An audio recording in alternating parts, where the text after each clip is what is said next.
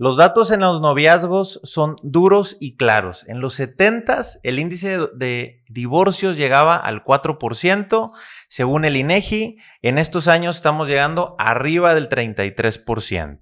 Estamos hablando únicamente de datos de divorcio en los matrimonios. Hay otro tanto que son separaciones. Los números nos tienen que llamar la atención y de ese tema queremos hablar hoy. ¿Qué se está haciendo diferente en los noviazgos? Hoy tenemos una invitada con el que vamos a tratar de ese tema. Es decir, si tú estás teniendo una relación de noviazgo en este momento o conoces alguna pareja, vale la pena que te informes de esto que vamos a platicar el día de hoy en la consejería.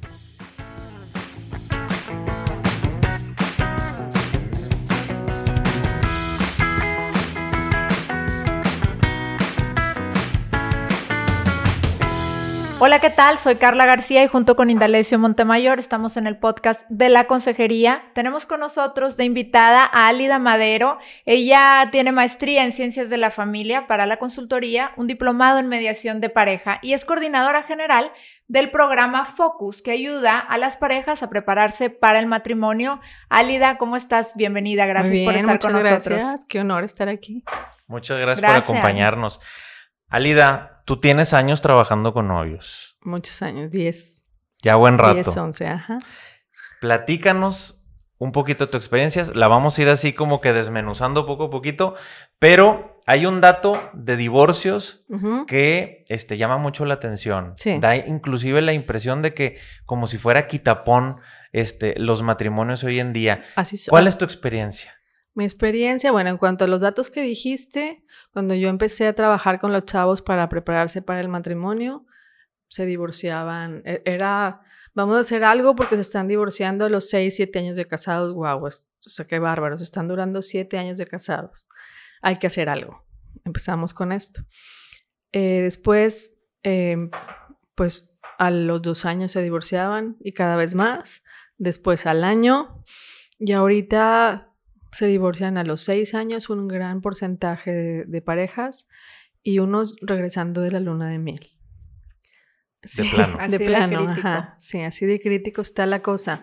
No es, o sea, no es el matrimonio en sí, sino es que no están listos o no saben lo que es el matrimonio. O sea, no están haciendo un proyecto de vida juntos, no lo tienen. Tienen un noviazgo, el noviazgo ahorita, no, no estoy generalizando y no quisiera que se tomara como, como generalización, pero los chavos este, no, no saben, no, no se preguntan ni se cuestionan qué va a pasar después de la boda. O sea, me quiero casar o lo que sigue es casarme o ya mis amigos están, mis amigas están casando, ¿cuándo me vas a dar anillo de compromiso? Y me pongo a organizar una boda. Y creo que entre más le meta ganas a la boda y más dinero le meta o más me preocupe con el padre que sea taquillero o le meta la flor no sé qué o que sea en tal lugar o que sea en tal playa o no sé qué. Y una luna de miel espectacular, como la mayoría o casi todos los novios ya viajan desde antes de iniciar su relación, viajan juntos en unas pequeñas lunas de miel, creen que como se llevan muy padre en esos pequeños viajes, este, y todo está muy bien, pues tenemos un noviazgo muy padre. Pero no se cuestiona la cotidianeidad. Entonces, cuando regresan de la luna de miel y la expectativa que no comuniqué del rol de esposo y de esposa, que la traigo de mis papás, pero cada quien tiene papás diferentes y historia diferente y el rol de que yo creo que debe ser una esposa, entonces yo regreso de mi luna de miel yo les digo a los novios que en la boda se pone un switch en on, que lo traes en off, porque eres novio, pero en la boda, pues eres esposo. O sea, no importa si fue boda civil, fue boda religiosa y civil, fue una ceremonia en la playa, o sea, que parecía boda, parecía boda religiosa, pero no era. Este, yo regreso y soy esposo. Y entonces yo me empiezo a comportar como un esposo y yo me empiezo a comportar como lo que yo sé que es una esposa. Y yo espero que mi esposa se comporte como lo que yo creo que es una esposa. Y la esposa espera que se comporte como un esposo. Y empiezan a vivir una cotidianidad 24/7 con esas expectativas no comunicadas y entonces es, ah, no se está comportando como yo estoy esperando que se comporte, no me ayuda en la casa. Em, los dos trabajamos y entonces tomamos, pues yo creí que los gastos iban a dividir a la mitad y no, ese es un tema importante. Y entonces no está pasando, yo quiere decir que no me quiere, quiere decir que no le importo, quiere decir que no, que pues no era lo que yo esperaba, entonces no me anda gustando. Entonces como el divorcio incausado ya es una realidad, yo en un berrinche o en un pleito, en una frustración, porque pues sí sabemos que, que cuando una expectativa no se cumple, lo que nos da es una frustración. Luego esa frustración repetida nos da un, un rencor, ¿no? Un enojo. Y ese enojo repetido nos, se convierte en odio. Entonces, en, un, en una frustración repetida, yo en un enojo me peleo y decido que ya no quiero seguir casada con esa persona porque ya no me gusta, porque no está pasando lo que yo espero que pase día a día, ya se acumularon tres, cuatro, cinco meses y no está padre, ya no quiero. O sea, no es lo que yo esperaba, no es una esposa. Entonces, pues voy al, al juzgado y con que yo vaya y diga que ya no quiero estar casado, es suficiente para que le manden a mi marido o a mi esposa un papel donde diga que estamos divorciados. Ya luego habrá un juicio en caso de hijos y un rollo que toma tiempo, pero nosotros ya estamos divorciados y ya me puedo empezar a comportar como soltero y como soltera y empezar a buscar otro proyecto, ¿no? Pero lo vuelvo a repetir, ¿por qué? Pues porque vuelve a pasar lo mismo. Vuelvo a tener expectativas, pero mientras soy novio o novia, pues soy novio, sí. Todo está chido mientras soy novio, ¿sí? El brinco es donde empieza. Ese switch en on yo cuando, cuando los chavos en Focus les, les explico eso, se me quedan viendo, es como que, ¿cómo? Y luego, bueno, a ver, entrevístense, traigo como un, un, un script de una entrevista, ¿no? Entonces, pregúntale a tu novia, tus papás, como esposos, no como papás, porque luego mi papá era el proveedor y no, no se regañaba, no, no, no, no es como papás. Haz conciencia clara y consciente de qué veías en tu casa como esposos. Entonces ahí viene una serie de preguntas, ¿no? Em, eran cariñosos, son, eran o son cariñosos. En caso, pues, hay muchos papás divorciados, muchos. Entonces, pues en el momento, lo que duraron casados eran cariñosos, mm, eh, había violencia psicológica o física, quién decidía en lo financiero, quién hacía qué en la casa, cómo llegaban a acuerdos, cómo era su comunicación, eh, así una serie de cosas. Y luego viene la pregunta, ¿qué de lo que viste en tu casa te quieres llevar a tu matrimonio y qué no? ¿Y por qué? Y entonces ellos ahí empiezan a, hacer conciencia de decir, oye, en mi casa pues sí hay mucha violencia psicológica porque se arreglan los problemas gritando y diciendo maldiciones. Amenazándose. Eh, o fíjate que sí es cierto, el control financiero lo tiene mi papá y mi mamá no decide, mi papá decide. Bueno, ¿y tu mamá cómo reacciona a eso? No, pues se queda callada o no sé qué. Oye, y platica, no, fíjate que no, mi papá, mis papás, pues llega mi papá a la casa y ve la tele, mi mamá. Ok, y luego, ¿qué no te gusta? Pues las chavas siempre dicen que mi mamá es sumisa. Yo no voy a ser sumisa como mi mamá. ¿Por qué dices que es sumisa? Pues porque llega mi, mi papá y lo atiende. ¿Ya le preguntaste a tu mamá si es frustrante para ella atender a su marido o le gusta? No, no le he preguntado, pregúntale. Y luego ya regresa. Le preguntaste, sí, que lo disfrute mucho ella atender a su esposo. Le gusta atenderlo y que esté bien. Entonces, ¿tú crees que tu mamá es sumisa y está frustrada? No, ya no. Ah, ok. Entonces, esa es tu percepción de la esposa, ¿no? O yo no voy a dejar que me, que me controlen en lo económico. Yo siempre voy a trabajar. Nunca voy a extender la mano para que mi marido me dé nada. Y el, el novio le dice, pero ¿por qué? O sea, yo te puedo te puedo dar lo que necesitas, ¿no? Yo nunca te voy a pedir nada. O sea, mi dinero es mi dinero. Entonces, me tocó una pareja que en ese momento el chavo le dijo, esto es una utopía y tú y yo no tenemos nada que estar haciendo juntos. Porque la chava no entendía que él le quería, dar, le quería dar todo, que él podía darle lo que ella necesitaba y que mientras sus hijos fueran pequeños ella no trabajara. Y ella decía que no, que sus hijos iban a estar en una guardería y ella iba a trabajar.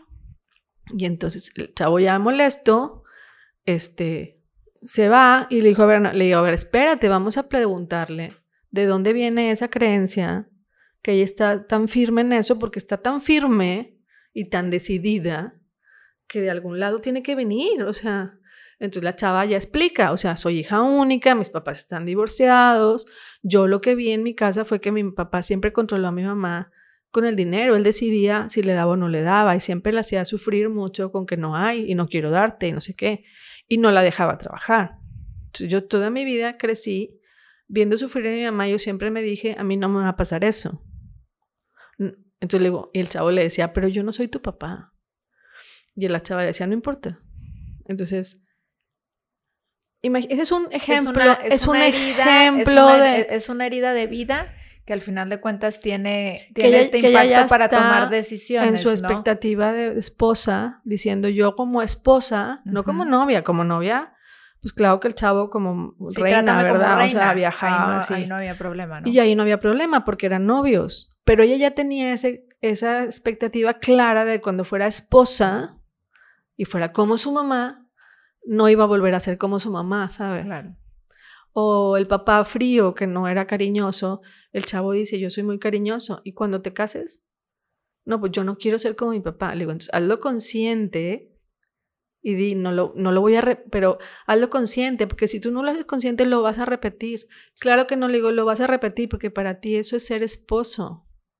Un esposo no comunica sus emociones, un esposo no abraza a su esposa, porque eso es lo que yo vi, ese es el rol aprendido que traemos inconsciente. Claro.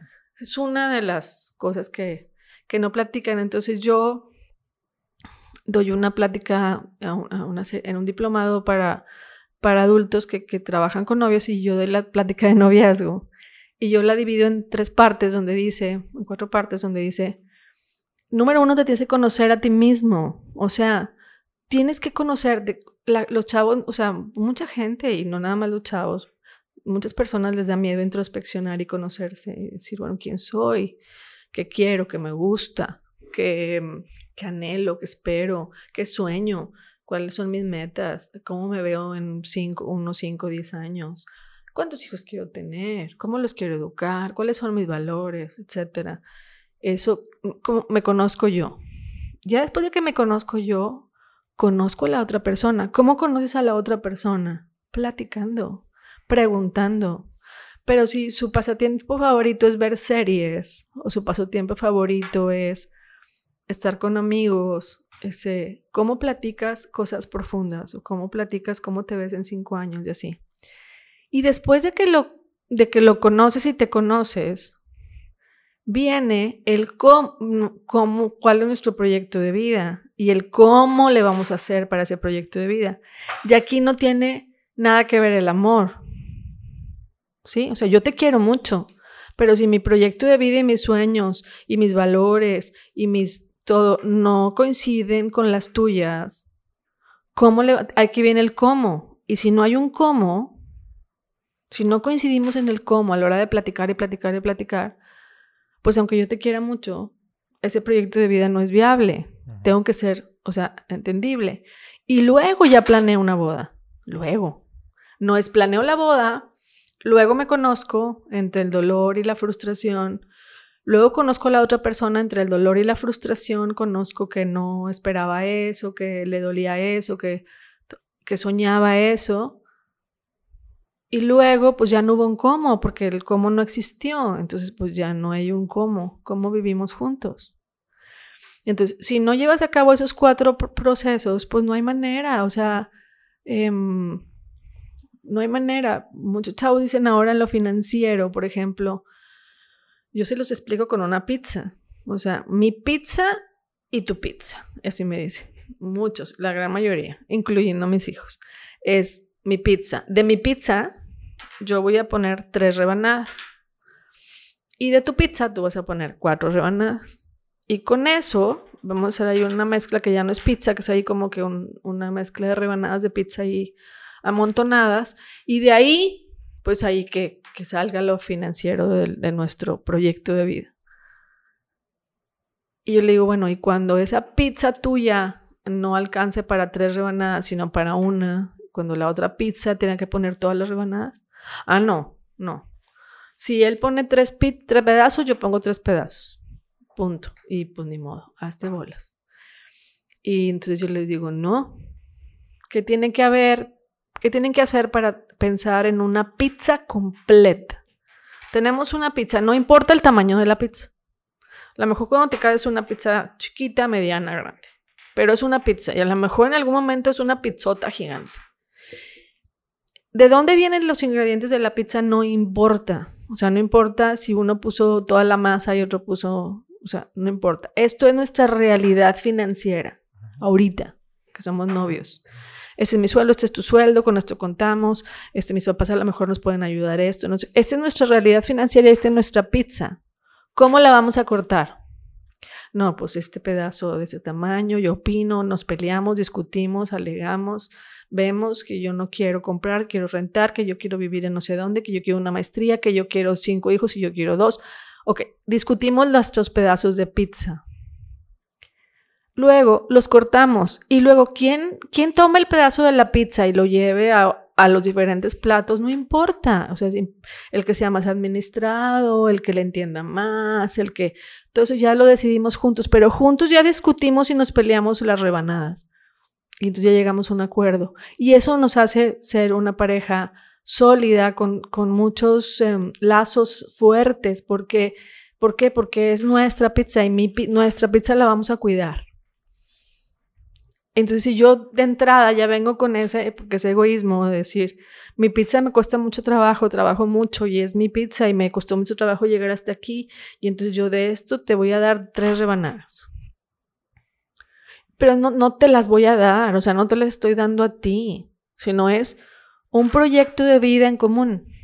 Sí, ya es una, como dices, este proyecto de vida da esta cuestión, cohesión e identidad ya de familia, de, de, de un núcleo individual, de un núcleo aparte que va a empezar a echar raíces y a crecer un poquito, ¿no? Y entonces, qué crítico cuando pues cuando no hay esa identidad, como, como dices, entre lo tuyo, entre lo mío, entre que si le pongo o no le pongo, pues realmente no, no, desde el principio muchas veces la pareja no tiene esta, esta identidad propia que, que les da unas raíces sólidas para que empiece a crecer el, el arbolito, ¿no?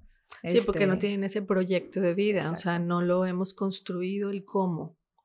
esa es la parte cómo. Y, no, no nada más el cómo, sino cómo sí. O sea, cómo sí va a funcionar, cómo sí vamos a funcionar en el día a día, en nuestra rutina, cómo sí va a funcionar los roles en la casa, las tareas de la casa, cómo sí va a funcionar nuestra, nuestra situación financiera para lograr nuestros sueños y proyectos que nuestros sueños y proyectos coincidan también, o sea, cuántos hijos en cada cuánto, cómo los vamos a educar, qué les queremos enseñar, cuáles son los valores que se van a vivir en esta casa, nuestras tradiciones y costumbres que vamos a hacer para ese sentido de pertenencia. ¿Queremos ser papás o no? Porque pues muchos, muchos parejas ahorita, muchas mujeres ahorita no quieren tener hijos. O sea, un hijo lo ven como, pues te argumentan como que está sobrepoblado el, planeta, cosa que sí y no, porque pues en Europa y en, y en, China pues no hay bebés, ¿verdad? Entonces están, ellos están promoviendo la que se que nazcan bebés, ¿no? y, y, acá no. Entonces, no, el mundo no está sobrepoblado, o sea, te vas y tienes tus hijos y vives en otro país. Ahora los chavos se mueven con una facilidad impresionante, son globales, ¿no? Pero eh, también es un poquito como que un hijo, mejor tengo un perrito porque un hijo pues me causa, me causa gasto, ¿cómo lo voy a mantener? Me, me ata a mi carrera profesional, no tengo que, tengo que como que dejar de lado un rato mis sueños profesionales para crear una familia. Este, entonces, bueno, todo eso, pues también quieren tener hijos. Pues muchas veces el chavo sí, la chava no. Entonces ahí ya desde ahí, pues como, a ver cómo, cómo tenemos un proyecto juntos si no coincides en, un tema tan importante y no es que no, lo, no, que no es que no se amen se aman un chorro. Aquí el amor de veras no, no tiene nada que ver porque por mucho que te quieras no va a pasar que por mucho amor porque porque los chavos dicen este va a cambiar. Y se casan y dice yo la, yo la voy a hacer cambiar con mi amor le dé idea y pasan los años y la persona no quiere tener hijos y, y, pues ese patrimonio, por supuesto, ya acaba divorciado. claro, hay muchos, los conozco y hay muchos.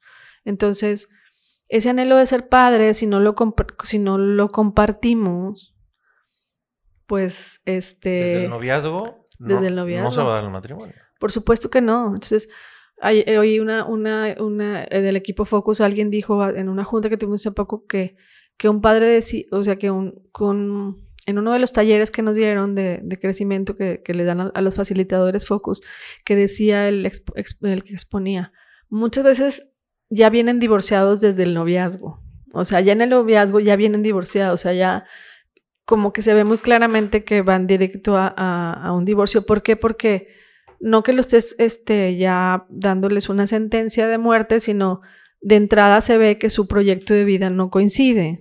Entonces, ese como sí no existe. O sea, como sí. O sea, me tengo que clavar en el cómo sí, pero para yo poder saber cómo vamos a lograr ese proyecto, pues me tengo que conocer y tengo que conocer a la otra persona. Y para eso tienes que preguntar y preguntar mucho, o sea, ¿qué piensas de esto? ¿Cómo era en tu casa? Observar y analizar y cuáles son tus sueños y qué quieres lograr y cómo te ves y todo eso. En el cómo sí, que has mencionado varias veces, va a representar para las dos partes renunciar a algo. Totalmente. Ceder. Uh -huh. ¿Qué tan estamos dispuestos a ceder que has visto en los noviazgos? ¿Qué tantas las posturas son rígidas? Obviamente todo es variable, pero ¿cuál es la tendencia que has visto, Lea? Pues no, he visto de todo. Hay, parejas muy, muy, muy hermosas que, que sí están dispuestos a, a, a, que se, a que entienden que el proyecto de vida juntos es tú y yo damos cada quien y para formar algo y bueno, a lo mejor a lo mejor yo doy más a veces y a lo mejor tú das más a veces y a lo mejor este, tú renuncias a irte a vivir a otro país por, por los sueños y a lo mejor yo renuncio a, a, no sé, a otra cosa por los tuyos, pero sí he visto que les cuesta, tienen que como entenderlo, como esa introspección de decir, bueno, ¿qué es más valioso para mí? El proyecto de vida juntos con él, él y, él y yo o ella y yo juntos ¿vale tanto la pena que, renuncio a esto? ¿O mi valor o mi, mi, está en mi independencia y en mi carrera profesional que esto es más importante que esto? Yo tengo que ser congruente conmigo misma y honesto conmigo mismo de decir, bueno, la verdad, la verdad, la verdad, yo en cinco años me veo así y te lo comunico. Ah, no, pues yo en cinco años no me veo así. Ok, bueno, ¿qué hacemos? ¿Realmente queremos estar juntos? ¿Qué hacemos? Bueno, vamos a hacer un cinco años de lo tuyo y de lo mío, pues vamos a ver cómo sí. O sea, volvemos al cómo sí. sí. Si yo sigo, acuerdos. Si yo sigo este en el cómo, es, es, negoci es negociar, no es, negociar. es de que yo voy a hacer lo que tú me digas o yo voy a hacer lo que tú digas o, o dentro de cinco años te voy a decir, hicimos lo tuyo y lo mío no. No, no, no. O sea, es juntos decidimos que el camino de nosotros iba a ser este. Juntos decidimos esto. Y a lo mejor en el, en el camino nos peleamos y discutimos muchas veces y es lógico.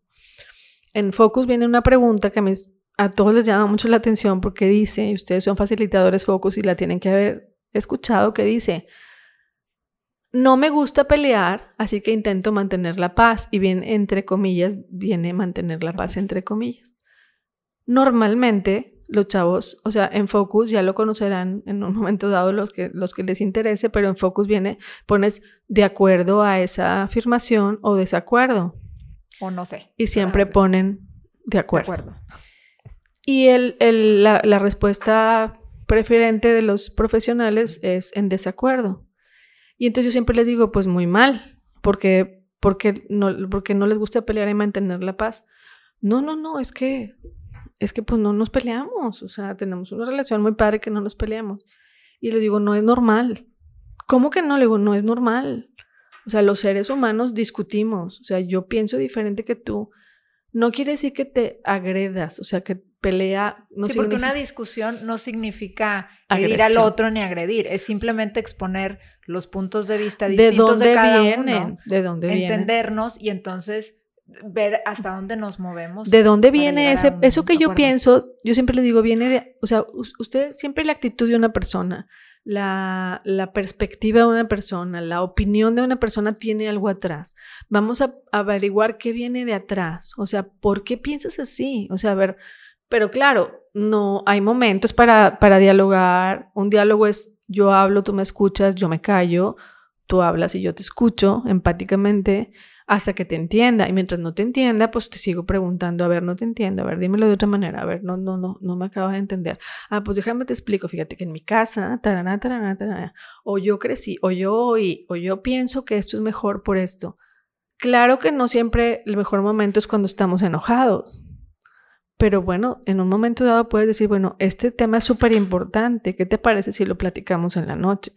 ¿Qué te parece si te invito a tomar un café o una copa de vino y lo seguimos platicando hasta que lleguemos a un acuerdo? Pero no es, me callo y no digo nada porque nos peleamos tan feo y discutimos tan feo que mejor no digo, me aguanto y dentro de dos años te la voy a sacar toda completa, todo lo que me callé. La represión que tuvo. Sí, tuve una pareja que siete años de novio, nunca se habían peleado, tenían el, el, el, noviazgo ideal, según ella. Y allí en Focus empezaron a discutir por el salón de la boda. Era su primera pelea por el salón de la boda y por cuánto le iba del dinero que tenían, cuánto le invertían a la boda. Él decía que mejor comprar una casa, ella decía que todo la boda. Y terminaron su relación de noviazgo. No se casaron. ¿Por qué? Pues no porque no hayan discutido, sino porque no sabían. No, se conocían. Sí, o sea, no sabían, nunca habían tenido el yo opino diferente que tú y no me da miedo decirte porque te tengo confianza, porque te quiero mucho y me importa decirte que yo, yo digo, yo siempre les digo, a ver, tu rojo y mi verde. Mi verde para mí es muy importante. Déjame te explico mi verde, de dónde viene mi verde. Fíjate que mi verde está compuesto de este, estas creencias, esta educación, no sé qué, y yo considero que mi verde es súper importante para mí por esto. Ah, pero explícame tu rojo, déjame entiendo tu rojo. Ah, fuiste. Mi rojo viene de esto y eso y eso. Ok, entonces vamos a ver cómo ese rojo y ese verde no quiere decir que hagan un color ahí raro, porque rojo y verde no sé qué, qué se hace, se hace un color muy feo, me imagino. Este, entonces, es, no, no quiere decir que yo voy a revolver el rojo con el verde, ni que mi verde se va a volver rojo, no. Es cómo este rojo y este verde pueden convivir, ¿sí? Y lo mejor del rojo y lo mejor del verde lo ponemos para poder lograr algo, pero yo voy a seguir siendo verde, o sea, no me voy a cambiar, pero lo puedo expresar. Pero mi pareja ya entiende de dónde viene ese verde, entonces ya puede comprenderme, ya puede saber de dónde vienen mis ideas tan firmes o mi reacción a algo, o mi molestia a algo, este, ya te comprendo, pero si no te pregunto y no te escucho con empatía y no me callo para oírte, sin juzgarte, sin, sin quererme defender, porque yo le digo, en el momento que atacas, pues ya sacas las uñas, o sea, ustedes tienen que aprender a dialogar en el momento adecuado, porque si ya sacaste las uñas, pues la otra persona también va a sacar las uñas. Entonces ya no fue un diálogo. ya estoy viendo a ver qué te digo para matarte lo que tú me dijiste y a ver qué tú me dices para matarme. Entonces ya es, te, te empiezo a sacar lo de atrás y lo de atrás y lo de atrás. entonces ya no es un diálogo. Ya fue un, una agresión. ¿Quién hiere más fuerte al otro? Entonces ya desde ahí ustedes tienen que decir, ah, bueno, esto ya no está funcionando, ya estamos, o sea, ya nos estamos hiriendo. Entonces este tema lo dejamos pendiente y, lo, retomamos en otro momento.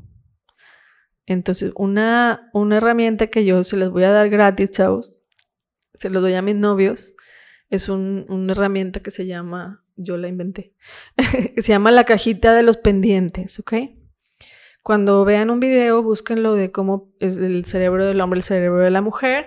Vamos a entender que la mujer cuando no saca algo y lo verbaliza, porque la mujer tiene que sacarlo de la emocionalidad, pasarlo al cerebro y verbalizarlo. Si no hace ese proceso, la mujer se queda con el pendientito.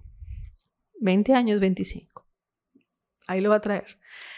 Y el hombre no. El hombre, su cerebro funciona, tiene un problema, lo resuelve, lo analiza, lo resuelve, lo integra en su, en su cerebro y el problema ya no existe. Por lo tanto, ya se le olvidó. Pero a la mujer no se le ha olvidado. Es un pequeño, así funciona el hombre, así funciona la mujer. Todos los novios me hacen, ah, con razón. Entonces yo les digo, compren una cajita.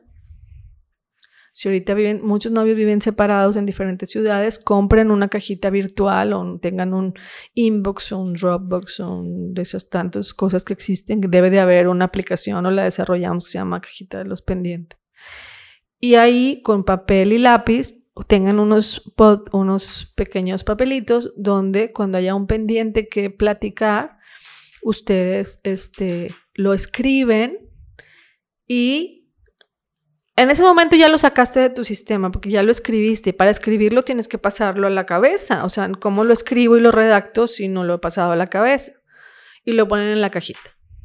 Y ustedes van a llegar a un acuerdo y van a decir, este, nosotros nuestro mejor momento para platicar es en la noche, vamos a echarnos un café, vamos a platicar, vamos a caminar. Entonces, si hay un pendientito ahí escrito, puede ser tonto, me hablaste feo, no me contestaste el celular, este, yo pensé que esto iba a ser importante para ti, fuimos a comer con tus papás y no me pelaste, este, fuiste, fuimos con tus amigos y tú estuviste con tus amigos y no estuviste conmigo, no, X, no sé, pueden ser mil cosas, desde pequeñas hasta grandes, pero sacas el papelito y dices, a ver, ok, mira, ayer fuimos con tus papás, con tu familia, y yo me sentí que no me tomas, que no me diste mi lugar, por esto y esto y así lo sentí.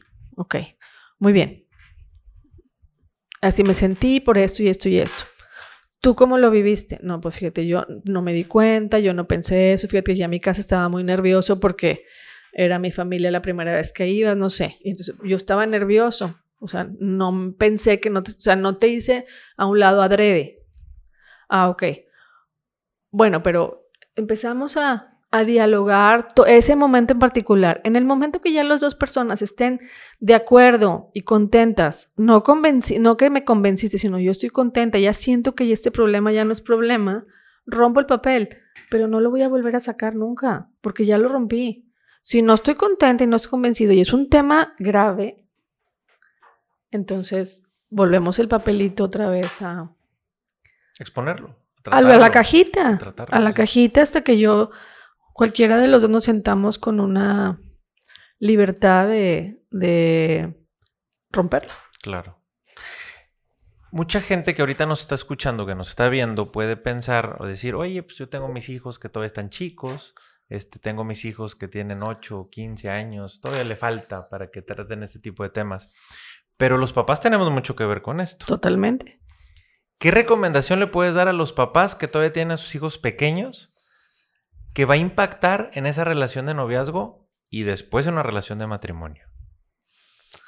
Pues yo digo que tienen que, pues son, son los roles que sus hijos van a tener como referencia. Número uno, si yo les pongo a los papás esa entrevista que yo les hago a los chavos que se hagan, que visten tus papás, ¿Cuántos pues igual, o sea, a ver, a ver, ustedes pregúntense cómo es nuestra relación de esposo y de esposo, cómo es nuestra comunicación, platicamos, dialogamos o gritamos, cómo, cómo es este, nuestra toma de decisiones, cómo discutimos, somos cariñosos o no somos cariñosos, quién hace qué en la casa Estoy de acuerdo con esas tareas que en algún momento se me asignaron. Estoy de acuerdo o no estoy de acuerdo y las hago.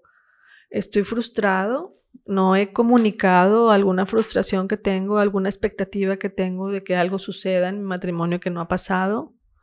Em, Focus tiene una cosa que se llama refocus, que se ve todo eso también. O sea, cómo cómo estoy llevando mi matrimonio de acuerdo a mis expectativas cuando me casé y si esa, esa frustración me ha llevado, esas expectativas no comunicadas y que no se cumplieron me han llevado a una frustración en mi matrimonio que la estoy reflejando en mi relación y que mis hijos están viendo. Entonces, cuando yo a mis hijos les pregunte, ¿qué viste en ese rol de esposo y de esposa? ¿Qué van a decir?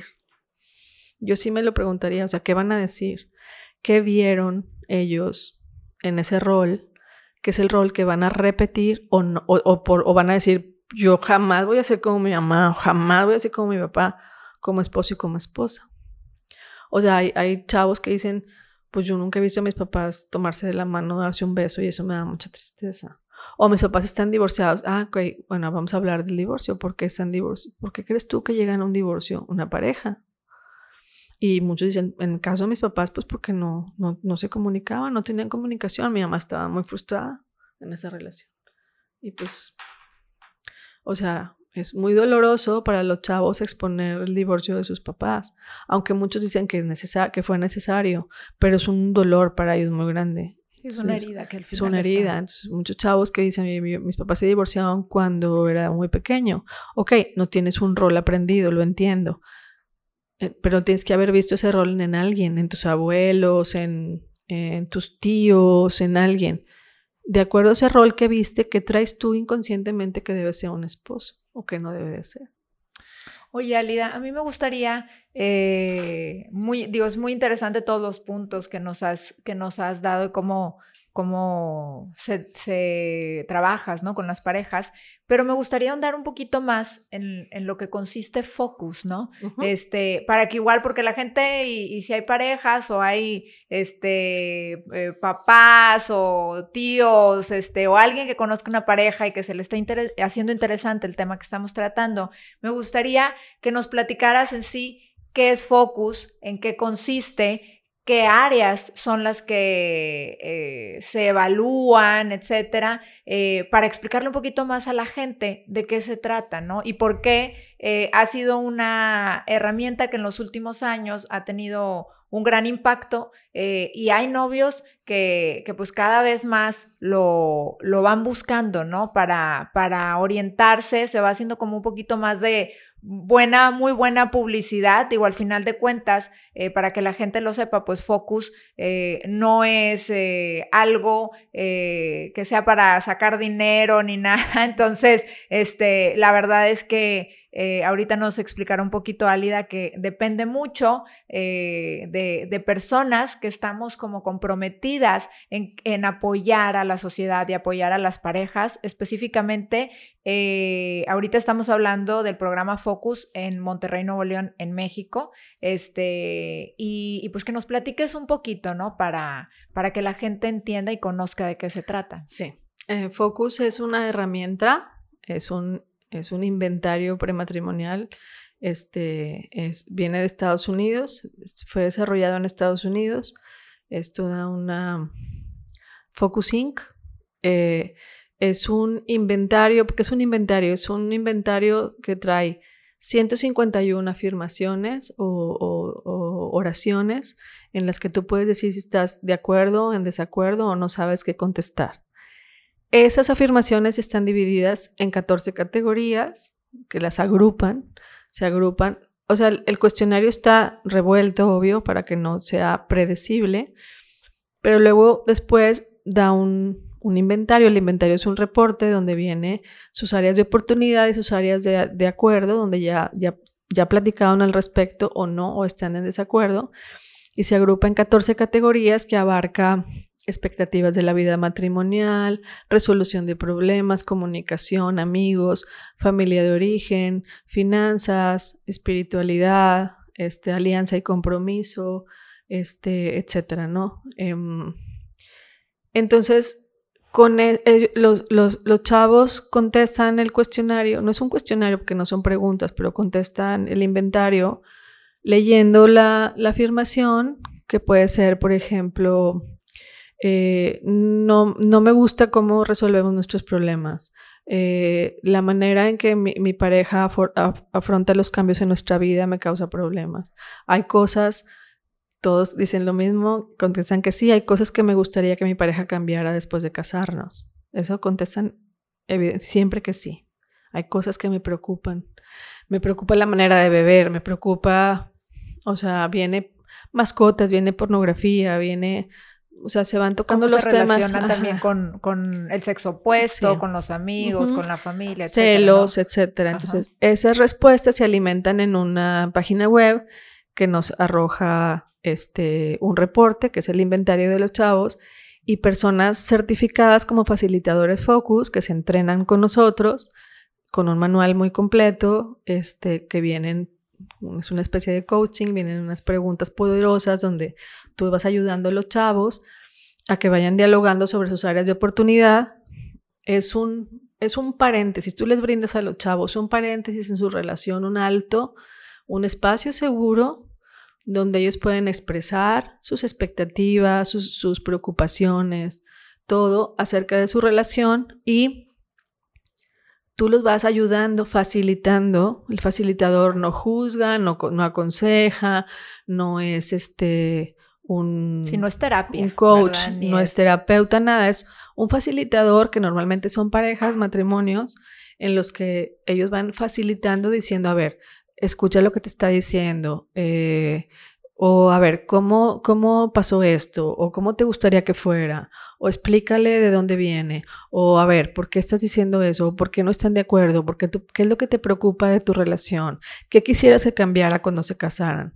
¿Por qué? ¿Cómo es? A ver, ponle un ejemplo, etcétera. No los vas llevando durante tres o cuatro sesiones de facilitación que duran hora y media y los chavos van dialogando y van llegando a acuerdos hasta que se cumple, se agota toda esa parte del, área de oportunidad.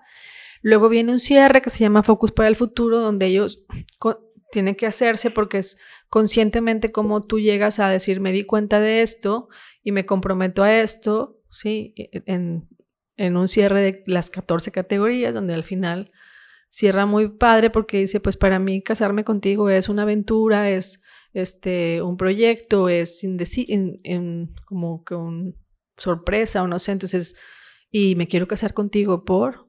Entonces, bueno, ellos cierran el proceso Focus, se les entrega un certificado donde ellos ya lo toman, y ahorita la Arquidiócesis de Monterrey, que fue la que trajo el programa a Monterrey, este, pues te lo pide en, en, en la mayoría de las parroquias como un requisito que no debería de ser la palabra requisito, bórrenla, pero es, te lo piden para casarte. No, como, no para hacerte lo más complejo, sino para darte una herramienta que te va a servir mucho. Yo digo que les ahorramos muchos, muchas discusiones, si toman focus, muchos problemas futuros. Y sobre todo les digo yo que es como un, les ponemos como una rutina de gimnasio. Ahora que los chavos, el gimnasio para ellos es súper importante. Nosotros les ponemos una rutina de gimnasio donde ellos aprenden Nomás les decimos cómo dialogar, hacemos ejercicios, pero ellos se llevan el cómo, o sea, cómo voy a platicar. Como en Focus platicábamos de esto, cómo expresaba yo, cómo tú, cómo me callaba. Bueno, eso lo vamos a hacer durante toda nuestra vida. Es nomás como un ejercicio que nosotros les vamos a enseñar a hacer. Okay, es como eh, en sí eh, Focus, además eh, de darnos una fotografía de la situación actual de la pareja, está entonces apoyando que ellos empiecen a trabajar esta habilidad de la comunicación, del diálogo, la resolución de conflictos, ¿no? Ahora, también entender que si bien, al menos aquí en, en, en México, en Monterrey, eh, lo trajo eh, la arquidiócesis o la iglesia católica, eh, esta no es una herramienta eclesial ni que tiene un enfoque católico o cristiano tal cual, es porque la herramienta es de temas muy humanos que cualquier pareja, ya sea que esté casada solo por lo civil, etcétera, al final de cuentas son temas de la vida en pareja que, que, que se dan, sin importar las leyes por las que se haya constituido el matrimonio. ¿Es, correcto? Es una herramienta de desarrollo humano, podría decirse así. Focus Inc. tiene una, una eh, edición católica, pero no decidimos no usarla porque es muy católica. O sea, en Estados Unidos sí se usa, pero no por no darle el enfoque católico, porque sí toca la espiritualidad, pero para ser honestos, en, en nuestro país ahorita y en Monterrey,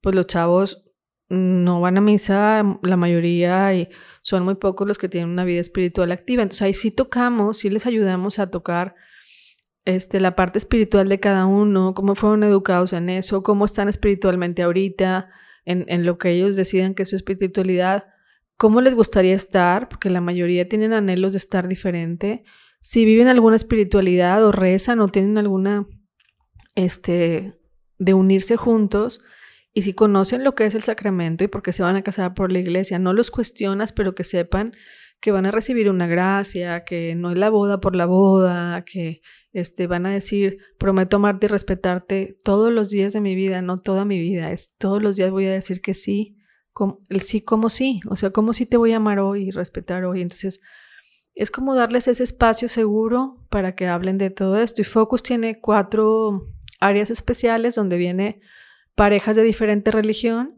que lo pueden tomar, parejas que ya viven juntas, parejas que traen hijos al matrimonio eh, y parejas que, que se van a casar por segundo por segundas nupcias. nupcias. Entonces, podemos dar, o sea, Focus lo puede tomar también personas que tienen esas cuatro características especiales porque nosotros abrimos esa parte del cuestionario donde se tocan esos temas para que los puedan dialogar.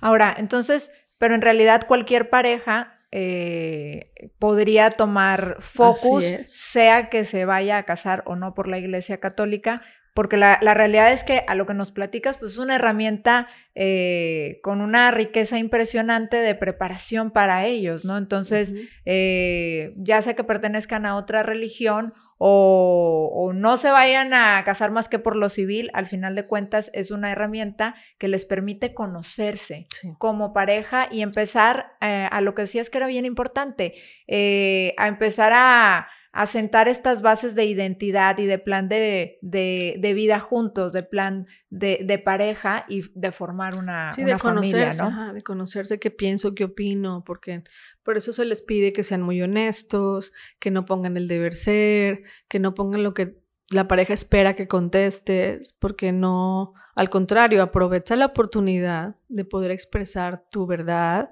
y lo que realmente piensas y lo que te preocupa. Eso es súper importante. Lógralo, aprovechalo porque tienes cuatro sesiones para poder estar con tu pareja y con un facilitador que te va a ayudar a expresarte, que si lloras pues te calmes, que puedas expresar correctamente lo que quieres decir, si no se te entendió pues que lo vuelvas a decir, etcétera, con paciencia, sobre todo que es gente, pues te digo, entrenada, que, que es para eso y pues la verdad lo que yo he visto en 10 años es que es algo maravilloso. Eh, no es algo que, que, lo deban de tomar los novios que todavía están empezando, sino yo sí les diría que cuando tengan una decisión tomada, aunque no tengan anillo ni fecha, pero que sepan que esa persona es la persona con la que quieren tener un proyecto de vida. Cuando realmente están evaluando, porque eso justo era una pregunta que te iba a hacer. Luego hay parejas que han tenido noviazgos a lo mejor eh, muy extensos, este, por las circunstancias que, que, llegaran a ser. Y hay parejas que me dicen, oye, es que llevo un, noviazgo este, ya de muchos años este, y todavía por alguna circunstancia, a veces hay noviazgos que empezaron a una edad muy temprana este, eh, y han, han cambiado como en etapas de vida.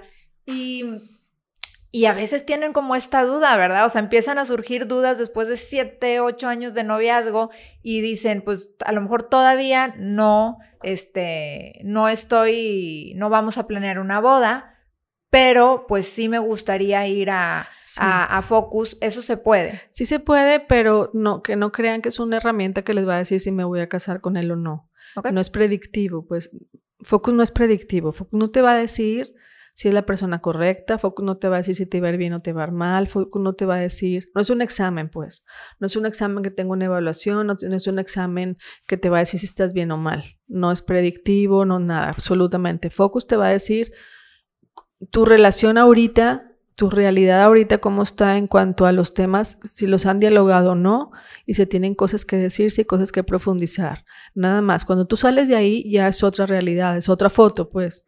Si adelante pasan otras cosas, bueno, no es porque focus o no, simplemente nosotros te vamos a dar un espacio seguro para que dialogues de muchos temas que lo más probable es que no se te ha ocurrido preguntar a largo, o sea, qué va a pasar después y o de dónde viene esto y te damos un, te enseñamos cómo, o sea, el cómo comunicar eso, eso con tu pareja.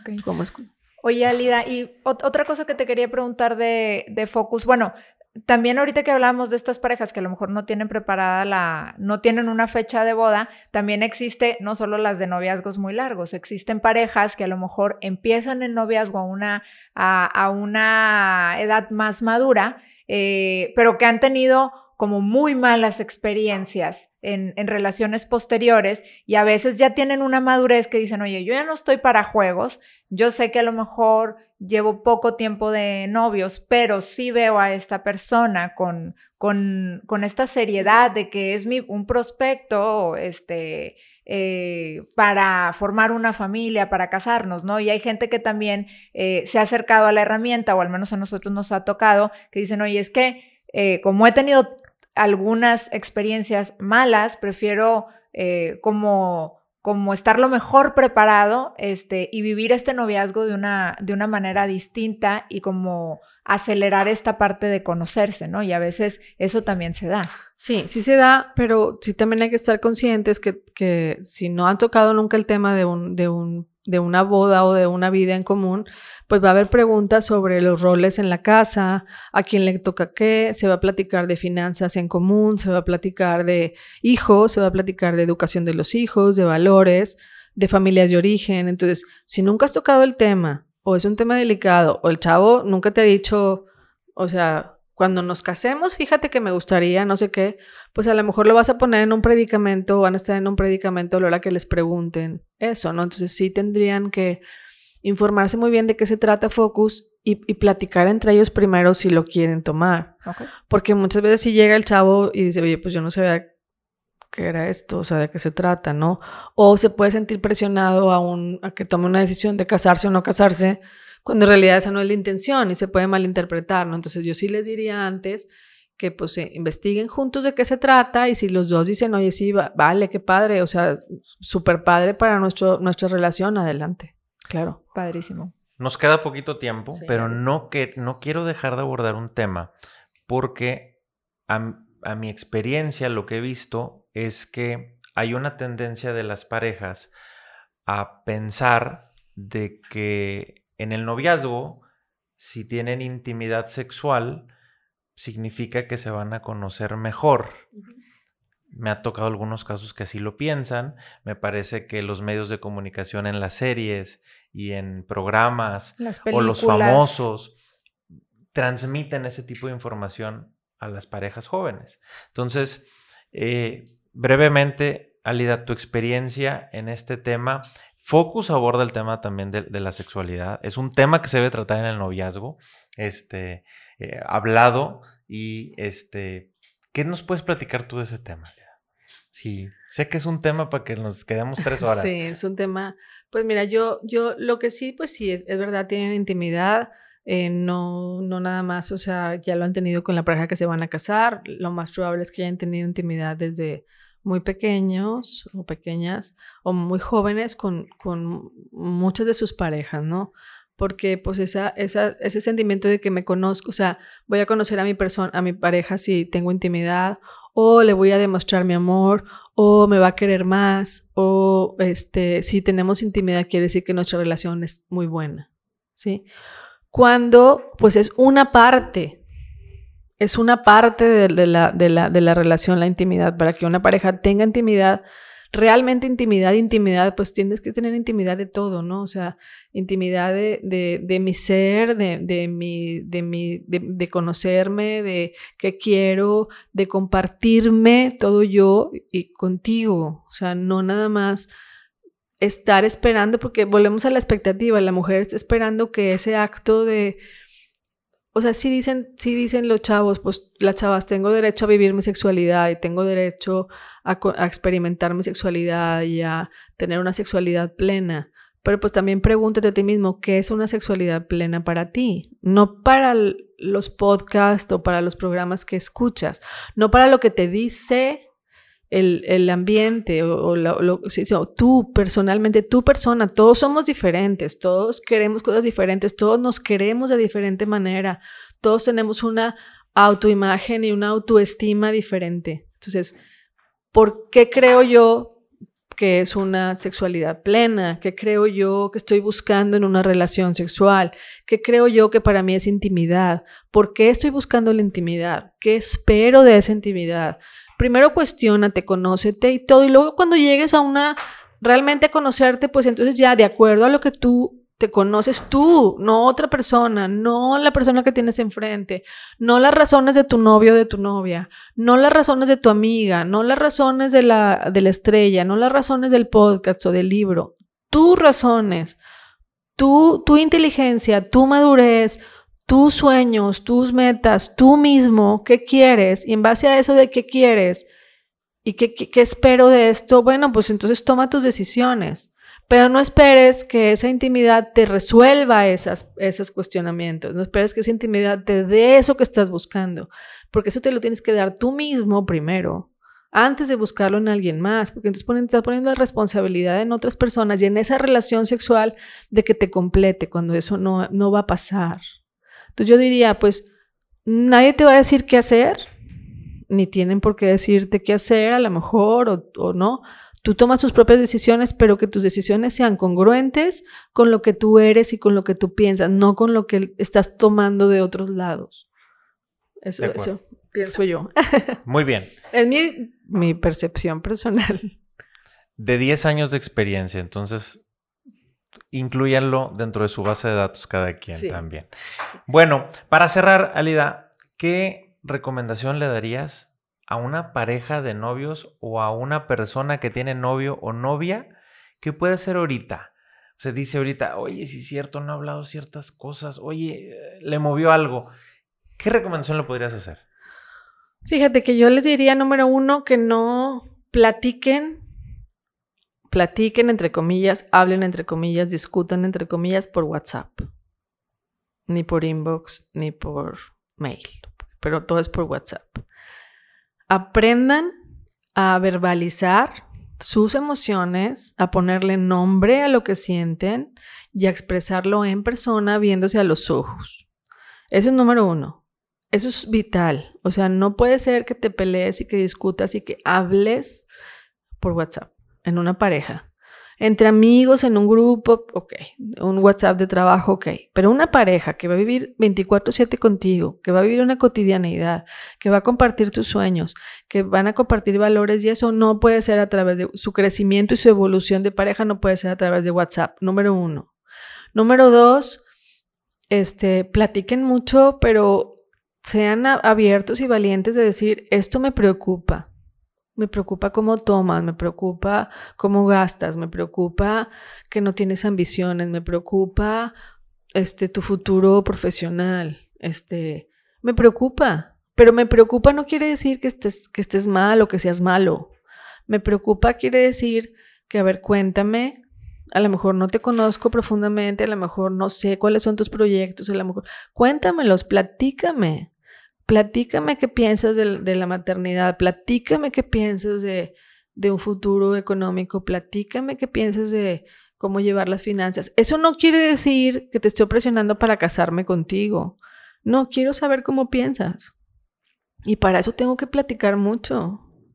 Este, si no están acostumbrados a dialogar, siempre se puede aprender, o sea, la habilidad de la comunicación es aprendida, no nos las enseñan, o sea, no es que nazcas comunicativo, o sea, no es, o en mi casa se platicaba de todo, no, es una habilidad, la expresión del amor, el ser cariñoso, el ser comunicativo se aprende, se aprende practicando y se aprende hablando y se aprende equivocándonos y se aprende discutiendo y, pero siempre aquí yo ah, un consejo que les daría que sería muy valioso que de cada discusión y de cada problema tienen que sacar un aprendizaje. Entonces juntos tienen que decir qué aprendimos. ¿Qué aprendimos? O sea, nos peleamos y sí, no sé qué, y a lo mejor cortamos, pero a lo mejor volvimos. ¿Qué aprendí? O sea, yo qué aprendí de esto y tengo que crecer, tenemos que crecer como pareja, tenemos que crecer como persona de cada vez que discutimos, cada vez que, que, dialogamos. Tengo que aprender qué aprendí. ¿Cómo puedo ser yo mejor persona y mejor pareja y mejor, o sea, para salir a seguir adelante, seguir caminando juntos? Muy bien. Alida, ¿dónde te pueden contactar la gente? pues mira, Focus, para Focus, este, nuestra página web es focus-mediomonterrey.com. En Estados Unidos, pues es focusinc.com. Eh, el mail de Focus es focusmonterrey.gmail.com. Este, eh, mi mail personal es amadero4 para cualquier cosa que necesiten preguntar. Y este, estamos a sus órdenes para lo que necesiten, la verdad. Lo que Focus ¿Es únicamente Monterrey? Monterrey y Guadalajara. Ya entrenamos gente en Guadalajara en la Universidad Panamericana, hay facilitadores, ahí tienen un programa muy padre que tienen un diplomado de seis meses para novios. O sea, no es una preparación prematrimonial, sino que van a clases todos los sábados durante seis meses y su primera clase, su primer módulo es toman focos. Qué padre. Y, y este, entonces entrenamos a, a varios de los maestros que dan o de los que apoyan en ese diplomado entonces podríamos decir que en México, en Monterrey y Guadalajara, sí. Qué bien, para que lo tomen en cuenta. Así es. Pues muchísimas gracias por habernos De nada, acompañado. gracias el- por invitarme, me gustó mucho estar aquí. Muchas gracias. Y luego que esté editado me lo pasan para, para oírme. Claro que sí. ¿Sí? Claro que sí. Y bueno, pues los dejamos, les agradecemos que nos hayan escuchado el día de hoy. Este, y pues les dejamos también los datos de contacto. Si tienen alguna sugerencia de algún tema que quieren que tratemos, es hola.familink.mx. Pueden entrar a nuestra página www.familink.mx. Esta es la consejería. Pueden escuchar este podcast en todas las redes sociales. A través de nuestro Facebook también va a estar publicado en nuestra página de YouTube. O puede ser también en nuestro podcast que está en Spotify o en iTunes. Los dejamos y que pasen muy buen día. Hasta luego, muchas gracias.